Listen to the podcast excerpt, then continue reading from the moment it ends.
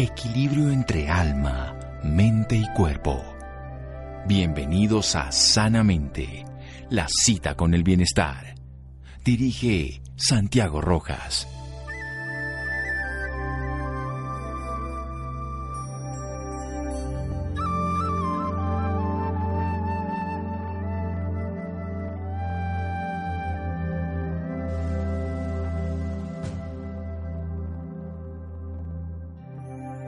Cuerpo es el templo de la naturaleza y del Espíritu Divino. Consérvalo sano, respétalo, estudialo, compréndelo, nútrelo adecuadamente, concédele todos sus derechos. Henry Friedrich. Buenas noches, estamos en Sanamente Caracol Radio empezando una nueva semana. Un tema cada vez más preocupante dentro de la pandemia son las comorbilidades que tienen los pacientes. La más común es el sobrepeso y la obesidad, que lo ven ya como un factor de riesgo. Pero después está la hipertensión arterial. Ese proceso que muchas veces es silencioso en la mayoría de los individuos, que tiene muchas causas que hoy cada vez entendemos mejor. Antiguamente en medicina decíamos que el 90% de las hipertensiones eran idiopáticas, que no teníamos ni idea de la causa. Hoy lo entendemos muy diferente. Por eso queremos hablar sobre el tema de la hipertensión y qué podría hacer cualquier persona para tener una atención adecuada, cómo un estilo de vida influye, cómo la dieta, cómo el sueño, el manejo del estrés. Por eso llamamos a un cardiólogo amigo, Mauricio Acevedo Miño. Él es médico cirujano con especialización en cardiología clínica y de cuidados críticos, especializado en hipertensión, nuestro tema de hoy, y ecocardiografía. Él está en Argentina, lo estamos llamando a propósito del tema de la pandemia, con Mauricio, lo hemos tenido este programa, el todo los, cada tres meses hace un programa, ahora virtual, venía aquí a Colombia y nos, nos ha cambiado la vida a muchos y a muchos pacientes hipertensos con hábitos de vida. Precisamente este fin de semana volverá a hacer otro programa. Doctor Mauricio, buenas noches y gracias por acompañarnos.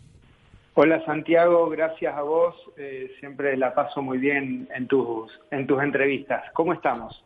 Muy bien, bueno, ¿qué es la hipertensión, doctor Mauricio Acevedo, para que entendamos de qué vamos a hablar en el resto del programa?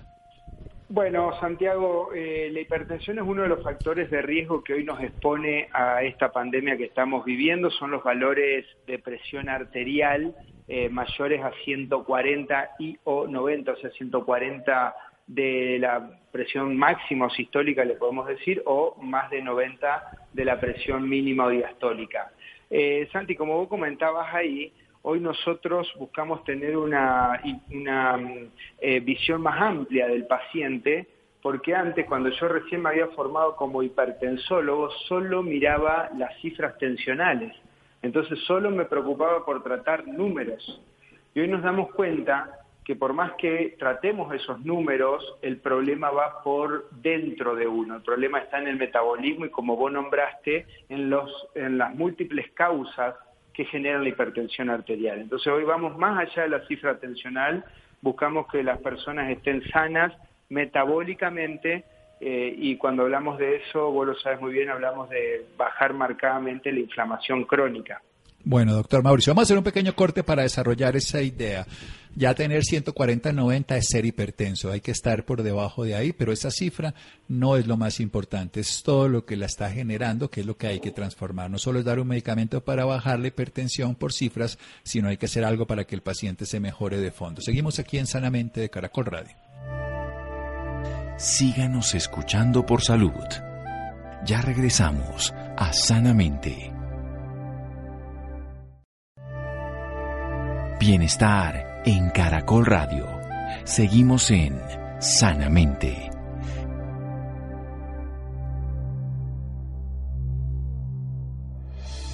Seguimos en Sanamente de Caracol Radio. Estamos con Mauricio Acevedo Miño. Él es médico cardiólogo, especialista en hipertensión y nos está hablando a propósito de que muchas personas tienen como base de riesgo, como además una comorbilidad, se dice, para que esta enfermedad tenga peores efectos en su salud, en su calidad de vida o para que evidentemente la sola hipertensión por sí misma. Nos está diciendo que ya estar en 140 de sistólica, la presión máxima y 90 la mínima, 14.9, ya hace hipertenso esa persona, pero que no hay que ver las cifras solamente, sino entender. ¿Cuál es la causa de la hipertensión, doctor Mauricio? Bueno, las causas son varias. Entre las más frecuentes, eh, en este momento, sobre todo, es el estrés en el cual vivimos el ritmo emocional en el cual vivimos y el miedo, el miedo que tenemos todos. Por suerte cada vez somos menos lo que tenemos miedo, pero en este momento ese estar en alerta permanente, estar liberando adrenalina, cortisol, favorece la vasoconstricción arterial. Esa es la, creemos que es la más frecuente, pero luego hay otros mecanismos involucrados como por ejemplo tener valores de insulina elevados. ¿sí? La insulina a través de diferentes mecanismos hace que no solamente las arterias aumenten su vasoconstricción, o sea que se cierren más, sino que también a nivel renal favorecen la retención de líquido eh, y favorecen la inflamación crónica, entre otros. Otro es eh, estar inflamado crónicamente, eh, la alteración en la relación entre la sal y el potasio o la sal y los minerales. Lamentablemente estábamos comiendo sal que no era de buena calidad y sin minerales agregados, entonces esa relación y también favorece la presión alta, eh, la inactividad física, el sedentarismo y otra de las causas que nos está generando mucha hipertensión es no tener eh, un buen descanso, un buen sueño, una buena reparación nocturna. Como verán, son diferentes factores y si uno no le presta atención a todos ellos, es muy difícil que, estemos sanos hoy en día. Sin duda, entonces tenemos el estrés como una respuesta de sobrecarga de nuestra vida frente a los actos cotidianos, la inflamación de bajo grado crónica, el desbalance entre sales y minerales, la inactividad, sedentarismo y la falta de reparación en el sueño. Hablemos de la sal, que es una gran controversia. Usted es especialista en hipertensión. Ah, ¿Se puede curar la hipertensión antes de llegar a preguntarle de la sal? ¿La persona puede dejar de tomar antihipertensivos y regular su función? Bueno, Santiago, nosotros no hablamos de cura como tal porque si nosotros damos herramientas, bueno, cuando trabajamos juntos, nos divertimos dando herramientas para que las personas la pongan en práctica. O sea, uno cuenta todo, todos los detalles por los cuales uno tiene que estar sano o, por la cual uno logra estar sano. Pero si uno, nosotros le decimos, vos vas a estar sano, pero si dentro de un mes volvés a hacer todo lo que te llevó a estar enfermo, te vas a volver a enfermar. Entonces, nosotros en nuestros seminarios no hablamos de que te vas a curar o no, sí te vamos a acompañar y te vamos a dar todas las herramientas. La experiencia que tenemos y experiencia personal es que cuando uno pone en práctica todas las herramientas fisiológicas para que tu cuerpo funcione, eh, los valores de, presión se normalizan. Santiago, eh, creo que te lo comenté en otras oportunidades, yo soy hipertensólogo y de golpe eh, empecé a estar hipertenso por el ritmo de vida que llevaba y ya hace varios años. Y llegué a utilizar dos fármacos para la presión arterial. Pero obvio, tenía 8 kilos de más, no dormía bien, comía muy mal y desde que aprendí esa otra parte de la medicina que yo no la había o no me la habían enseñado, eh, hoy estoy con valores de presión controlada y sin usar fármacos. y cuando yo vi que cambiando mis hábitos a mí me bajó la presión y dejé de usar fármacos, es ahí donde dije, esto lo tengo que contar, esto lo tengo que aplicar. Y de que aplicamos y seguimos aprendiendo y agregando herramientas nuevas, vemos en un gran número de pacientes que empiezan a bajar marcadamente sus dosis de fármacos e incluso más de uno de ellos a suspenderlos. Muy bien, entonces volvamos a un hecho esencial. ¿Se puede modular toda la respuesta que lleva la hipertensión? Sí, es un cambio de estilo de vida.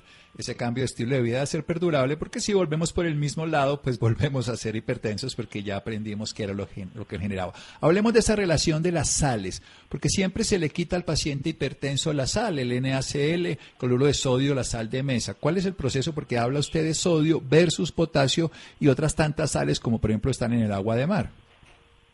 Bien, bueno, eh, el problema nunca, nunca, nunca había sido la sal. Sin querer yo se la había sacado a mis pacientes y la sal es muy importante para el funcionamiento de las células, sobre todo el intercambio eh, entre las membranas del interior de las células al intersticio. Hay una bomba que se llama bomba de sodio-potasio TPasa que es clave para que nuestro organismo funcione. Bueno, prohibirla nos trae más efectos adversos que consumirla. El problema es que tenemos que consumir eh, sal con buen contenido de minerales. Cuando uno come harinas, harinas, harinas y no come verduras y no toma sal de, eh, no toma agua de mar como vos decís, eh, lo único que estamos consumiendo es sal. O sea, si yo como harina, harina, harina, harina todos los días, lo único que consumo es sal y no consumo potasio. Cuando uno invierte esa relación y empieza a comer comida natural de campo, verduras, sobre todo verduras verdes, cambia esa relación entre el potasio y el sodio y aumentamos la ingesta de potasio y bajamos marcadamente la de, sal. Y esa relación es la que hace que la presión no suba y tenemos valores eh, necesarios de, sal. Entonces, lo ideal es, lo que recomendamos es que usen sal, eh, sal rosada del Himalaya o sal marina, de buena calidad, ¿no? Hay que ver la procedencia, de buena calidad pero necesitamos que el plato tenga verduras, que tenga minerales, o sea, que comamos minerales. Pues si vamos a, por más que usemos sal, pero si solo comemos harinas, lo único que estamos haciendo es consumir sal. Entonces, hay que usar una pizca de sal, pero con verduras verdes. Muy bien, está claro eso. El tema no es solamente la sal, sino con qué más lo echamos y la sal que tenga más minerales, en este caso los minerales de el mar, como también la sal rosada del Himalaya, alguna vez fumar, y por supuesto las verduras que tienen minerales. Hacemos un pequeño corte aquí en Sanamente de Caracol Radio. Seguimos hablando con el doctor Mauricio Acevedo Miño. Estamos hablando a propósito de este tema de la hipertensión, que es mucho lo que podemos hacer como personas en cualquier momento de la vida, siendo no o no hipertensos, cómo tener las cifras de una manera adecuada con estilo de vida, con o sin fármacos, depende de lo que hagamos, pero inicialmente con estilo de vida modulamos nuestra respuesta que lleva a la hipertensión. Seguimos en Sanamente de Caracol Radio. Síganos escuchando por salud. Ya regresamos a Sanamente. Bienestar en Caracol Radio. Seguimos en Sanamente.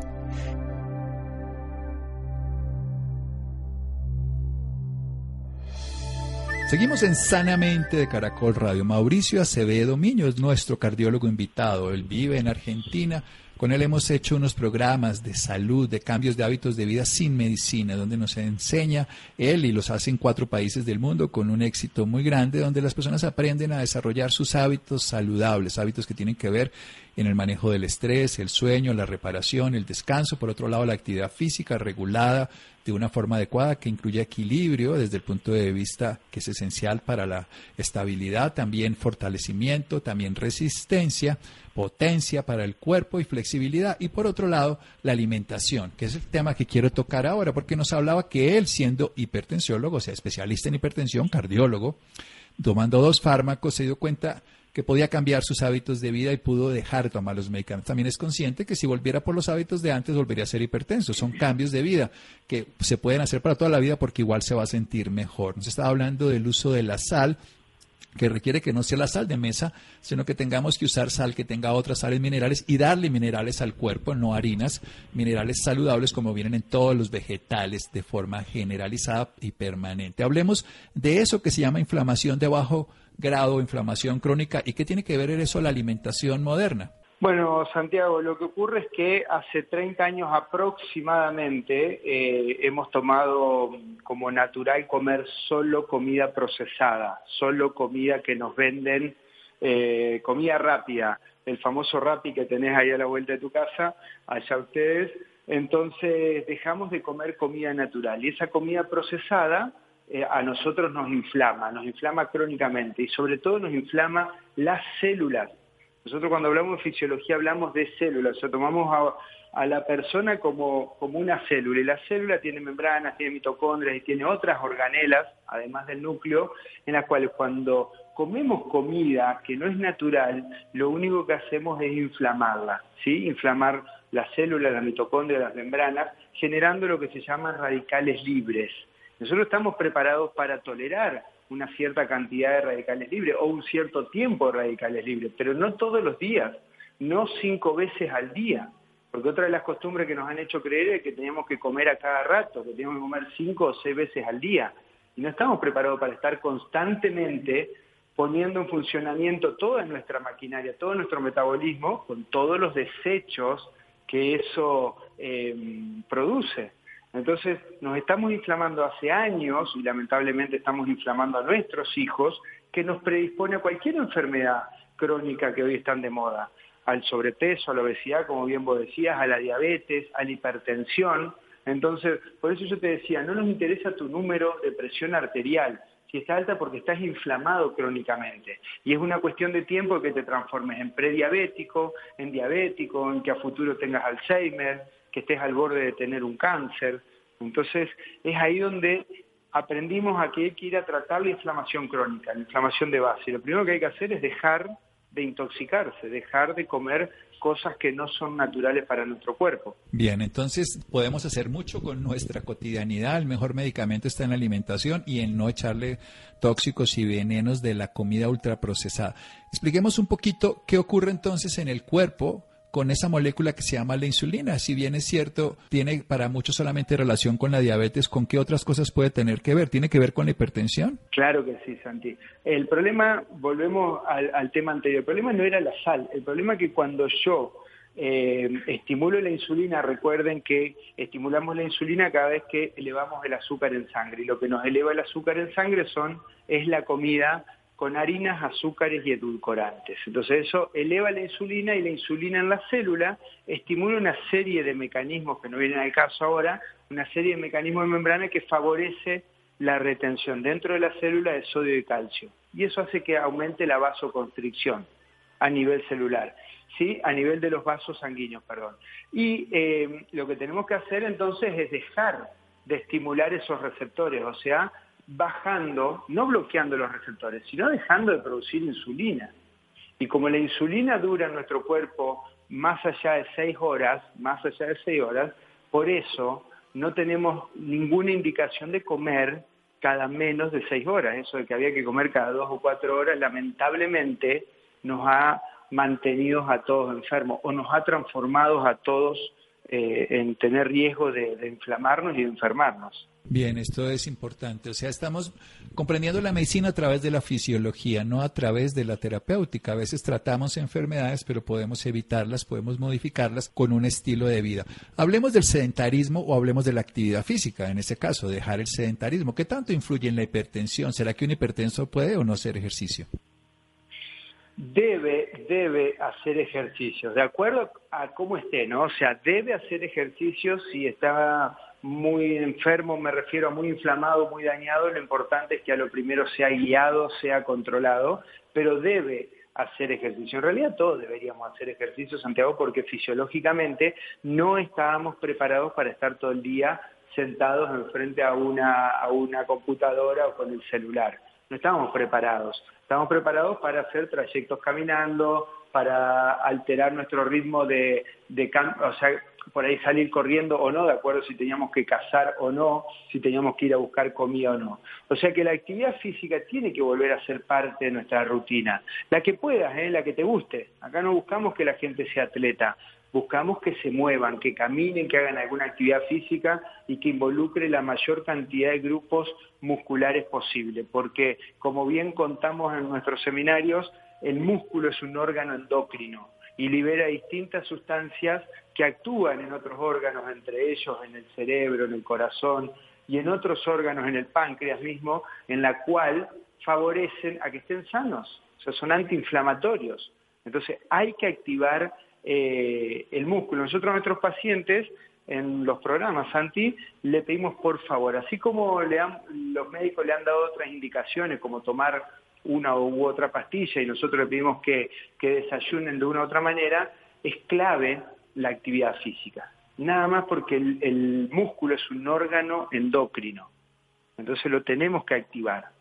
Interesante ese concepto que la medicina ha cambiado en los últimos dos, dos años sobre todo, pero en los últimos diez ya con evidencia de cómo cada contracción muscular está generando sustancias anti, en este caso inflamatorias, volvemos al punto de la inflamación crónica, está renovando la circulación, está usando la glucosa, movilizando el glucógeno y favoreciendo la, disminución de la resistencia. Sabemos hoy que el ejercicio actúa en 32 enfermedades, así no solamente es que es buena como tratamiento, sino es buena como preventivo, pero en 32 y dentro de esas funciona aquí. ¿Qué pasa con los diabéticos? ¿Les sirve este estilo de experiencia de vida. Hablamos un momento de la insulina, pero avancemos un poco más y luego pasemos a no comer, al ayuno. Pero primero empecemos, ¿le serviría a un paciente diabético tener un programa de vida saludable que también le sirve al hipertenso?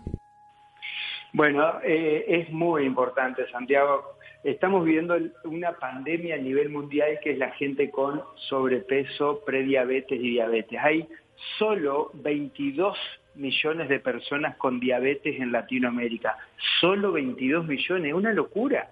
Se nos ha ido de las manos, esto es increíble y la gente, como la diabetes no duele hasta que se complica, le llaman también la muerte negra, como vos no te duele, empezás a quedar ciego, te amputan una pierna, insuficiencia renal, infarto, accidentes cerebrovasculares, entonces uno cree que era normal. Entonces cambiar los hábitos es muy, pero muy importante y ya estamos obteniendo resultados en nuestros seminarios cuando la gente cambia sus hábitos, empieza a bajar las lesiones que producen el azúcar y la insulina en nuestro organismo. Porque ahí vamos más allá del número, volvemos a lo mismo, Santiago, dejamos de mirar números. A nosotros ya no nos preocupa más tu número de glucosa, nos preocupa cuánto páncreas te queda y cuánto, eh, cuánto no te estás inflamando. O sea, hablamos en, en diabetes de la glicosilación ¿sí? que es cuando el azúcar se une a diferentes estructuras, como por ejemplo las proteínas, y la oxida, la daña. Entonces no miramos el número de azúcar, miramos bajar esa glicosilación, esa oxidación en tus membranas, en tus células, en tu mitocondria. Y cuando cambian los hábitos, ¿sí?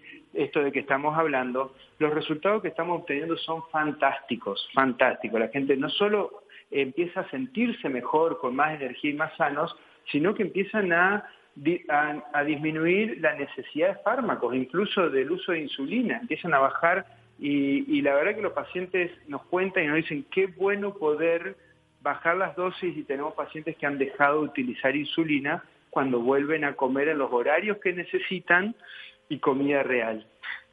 Bien, entonces aquí hay unos conceptos que son claros, que son aplicables a un paciente diabético, hipertenso y esto también sirve en la obesidad. Decíamos que además son los tres ejes fundamentales de la susceptibilidad en la pandemia del COVID a que tenga relaciones específicas, porque hay cosas que, que nos está demostrando la ciencia y que no podemos dejar de pasar desapercibidas. Esas tres aquí en Colombia, desde la alcaldía, en Bogotá específicamente y en otras ciudades, se ha hecho mucho énfasis en eso, en el peso, en la hipertensión, en la diabetes, que bien dice el doctor Mauricio Acevedo, no solamente son cifras, de bien, las cifras van a bajar, pero las cifras se pueden maquillar, se pueden equivocar los laboratorios, pero la base fisiológica, lo que el cuerpo está sintiendo, es lo que tendríamos que tener siempre como punto de referencia porque ahí está el problema.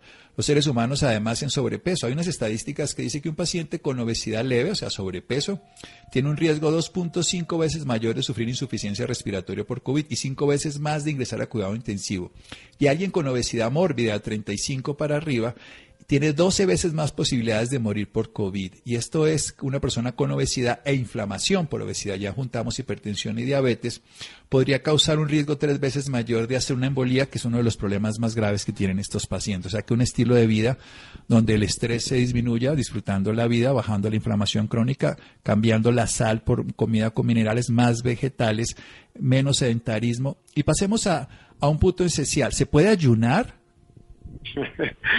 bueno, eh, volvemos a lo mismo, uno de los pilares más importantes que tenemos hoy en la salud.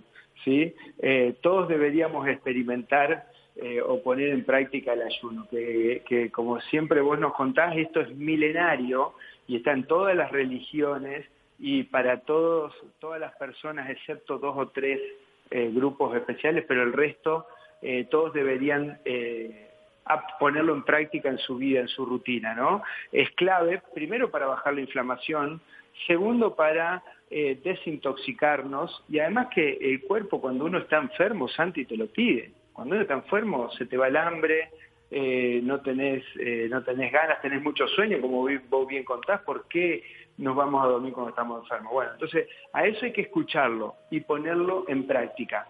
Y volviendo tanto al tema de la hipertensión arterial y de la diabetes, cuando aplicamos el ayuno, lo que estamos haciendo es dejar de estimular la insulina.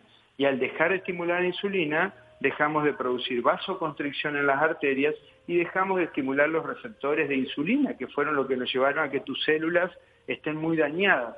O sea que eh, creo que es la medicina antigua que se va a imponer en el futuro. Puede ser así, es lo que toda la vida se hizo y que en estos 40 años nos han puesto un entre paréntesis para que no lo veamos, para que no veamos cuál era la manera de estar sanos y que creo que, que la gente lo está aplicando, lo está sabiendo y cuando uno se entrena a eso se le hace muy fácil, se entrena el ayuno, no es de un día para otro. Uno se entrena y no se da cuenta, llega sin darse cuenta. Sí, porque una de las cosas, si uno está comiendo harina, si tiene picos de insulina seis veces al día y está haciendo permanentemente pues hipertensión, todas estas cosas, pues hacer un día de ayuno puede llegar a ser nefasto y para el diabético, pero de una manera gradual como un entrenamiento. Nadie puede subir hacer una maratón si no ha hecho un entrenamiento previo y esto se vuelve fundamental. Entonces un estilo de vida saludable influye de una manera adecuada en la baja de peso. ¿Se pierde la grasa visceral o se pierde músculo cuando se hace ayuno, cuando se hace un estilo de vida saludable con comida real? Bueno, Santi, es un tema que lo estabas comentando recién. Nosotros no miramos números, entonces nosotros no nos interesa tu peso.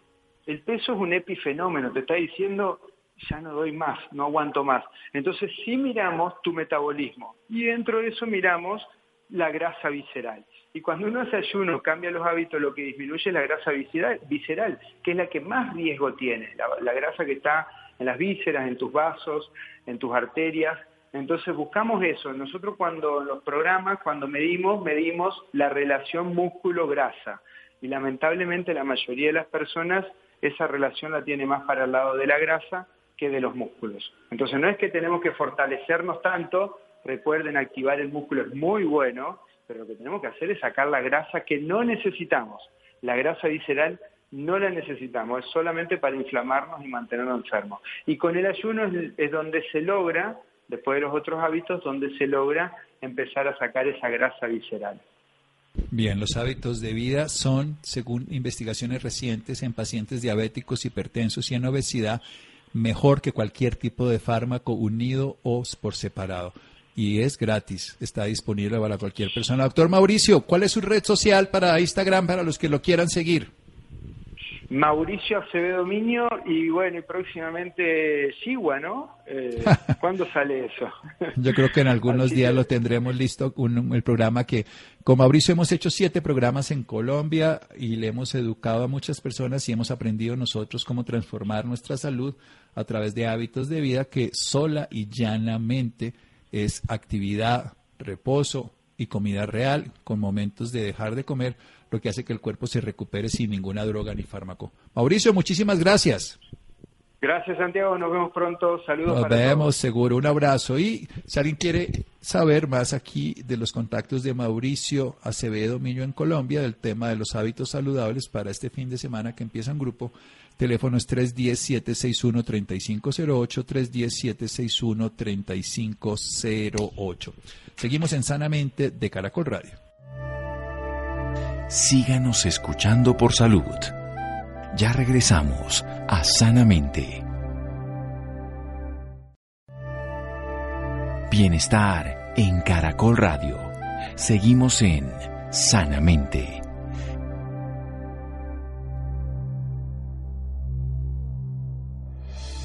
Seguimos en Sanamente de Caracol Radio. Los interesados en el doctor Mauricio Acevedo Miño, tiene arroba Mauricio Acevedo Mino en internet, en, Instagram, lo pueden seguir, y un celular para Colombia, aunque él vive en Argentina, pero el grupo que maneja es 310-761-3508, 310-761-3508.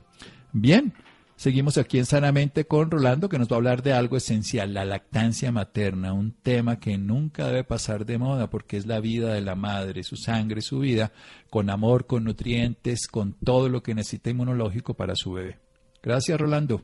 Buenas noches, Santiago, y también para todas las personas que nos escuchan a esta hora en Sanamente de Caracol Radio. Del primero al 7 de agosto se celebra la Semana Mundial de la Lactancia Materna, fecha instituida por UNICEF y apoyada por la Organización Mundial de la Salud. En Colombia, los expertos recomiendan proporcionarle leche materna a los recién nacidos desde la primera hora de vida. Sin embargo, de cada 100 niños que nacen en el país, tan solo el 56% la inician en este momento. Para hablarnos más del tema nos acompaña la doctora Angélica Rusi, ginecobstetra de la Clínica del Country desde hace seis años y quien actualmente está haciendo un máster en lactancia materna en la Universidad de Barcelona. Doctora Angélica, buenas noches y bienvenida a Sanamente. Buenas noches, Rolando. Muchas gracias por la invitación. Doctora, comencemos hablando sobre cuáles son los beneficios de la leche materna. Rolando, la lactancia materna tiene una serie de ventajas tanto para el bebé como para la madre, para la familia y para la sociedad. Dentro de estas ventajas encontramos las nutricionales. Los bebés alimentados con leche materna tienen una mayor ganancia de peso y de talla durante los tres primeros meses y a largo plazo va a disminuir la probabilidad que padezcan de obesidad. También la lactancia materna protege frente a las infecciones y enfermedades porque se transfieren anticuerpos y inmunoglobulinas a través de la leche y así se estimula también el sistema inmunitario del bebé. También tenemos beneficios inmunológicos porque retrasa o disminuye la aparición de alergias y de algunas otras enfermedades crónicas intestinales.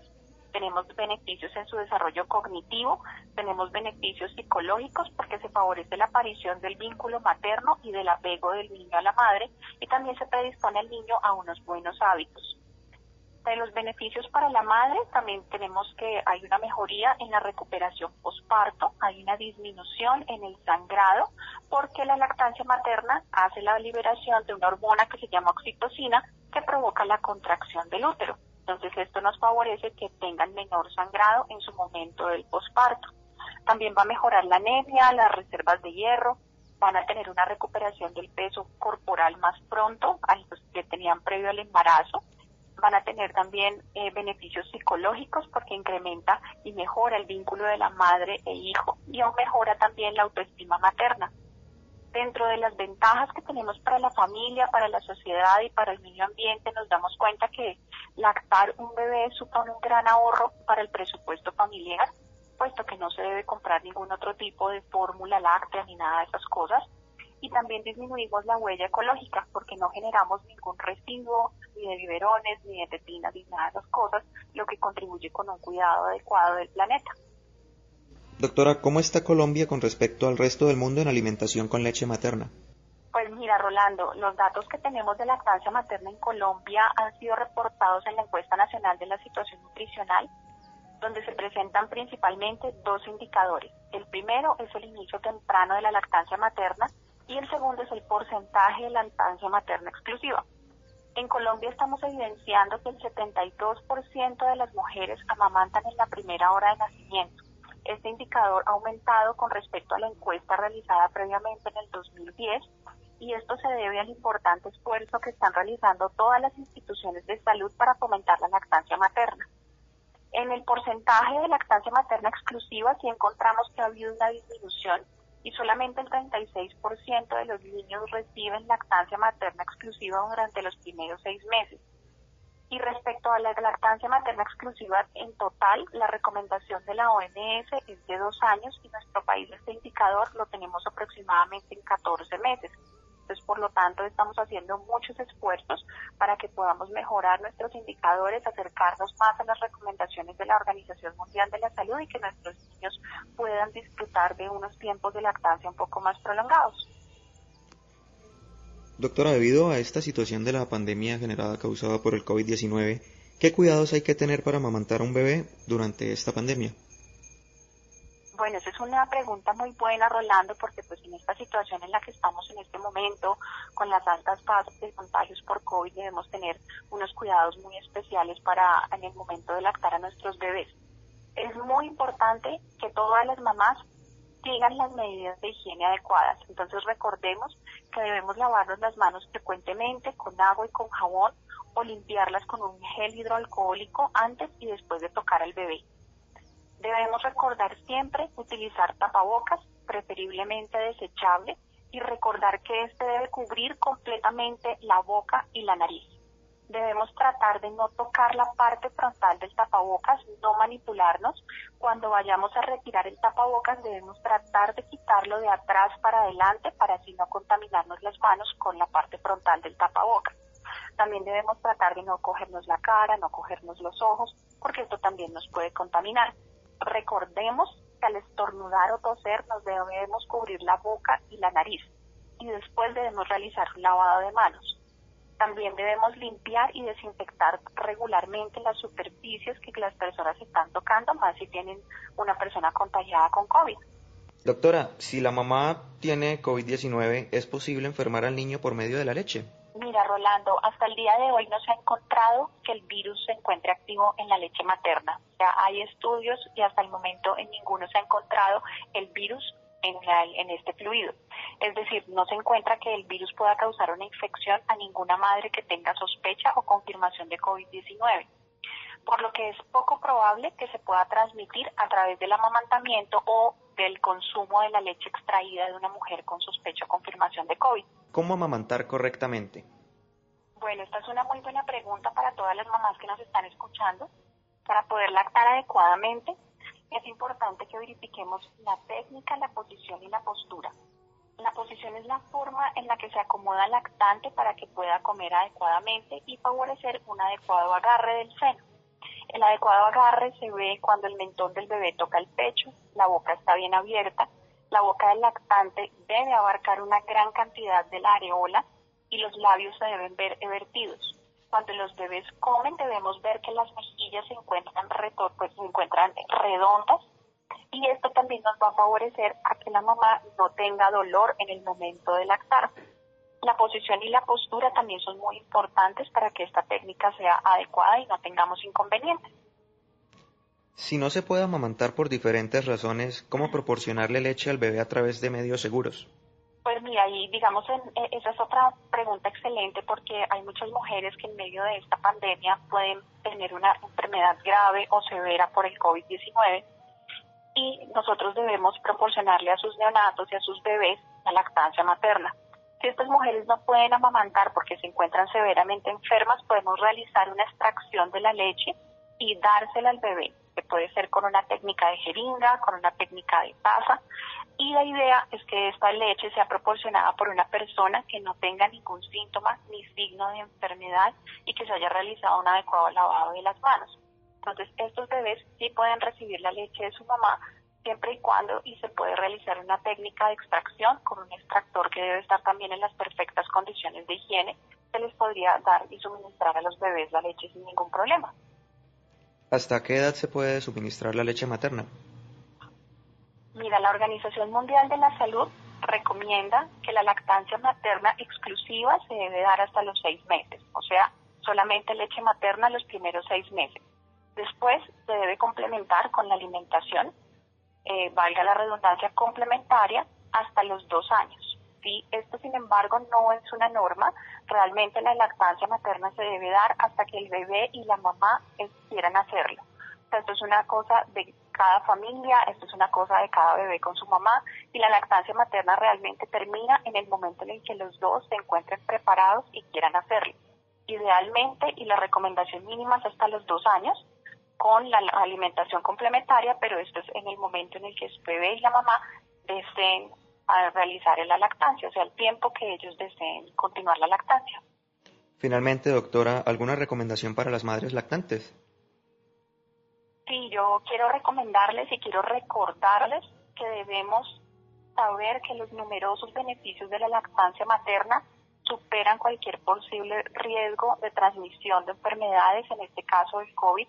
Entonces debemos continuar lactando a nuestros hijos, debemos seguirles dando y regalando el beneficio de la lactancia materna y que sigamos adelante con este con este buen plan que tenemos y sigamos adelante apoyando a nuestras mamás y apoyando la lactancia materna. Doctora Angélica Rusi, gracias por esta valiosa información y por acompañarnos esta noche en Sanamente. No, muchísimas gracias a ustedes por su invitación. Gracias, Rolando. Gracias, Laura. Gracias, Iván. Gracias, Freddy, Ricardo Bedoya y Jessy Rodríguez. Quédense con una voz en el camino con Ley Martin. Caracol piensa en ti.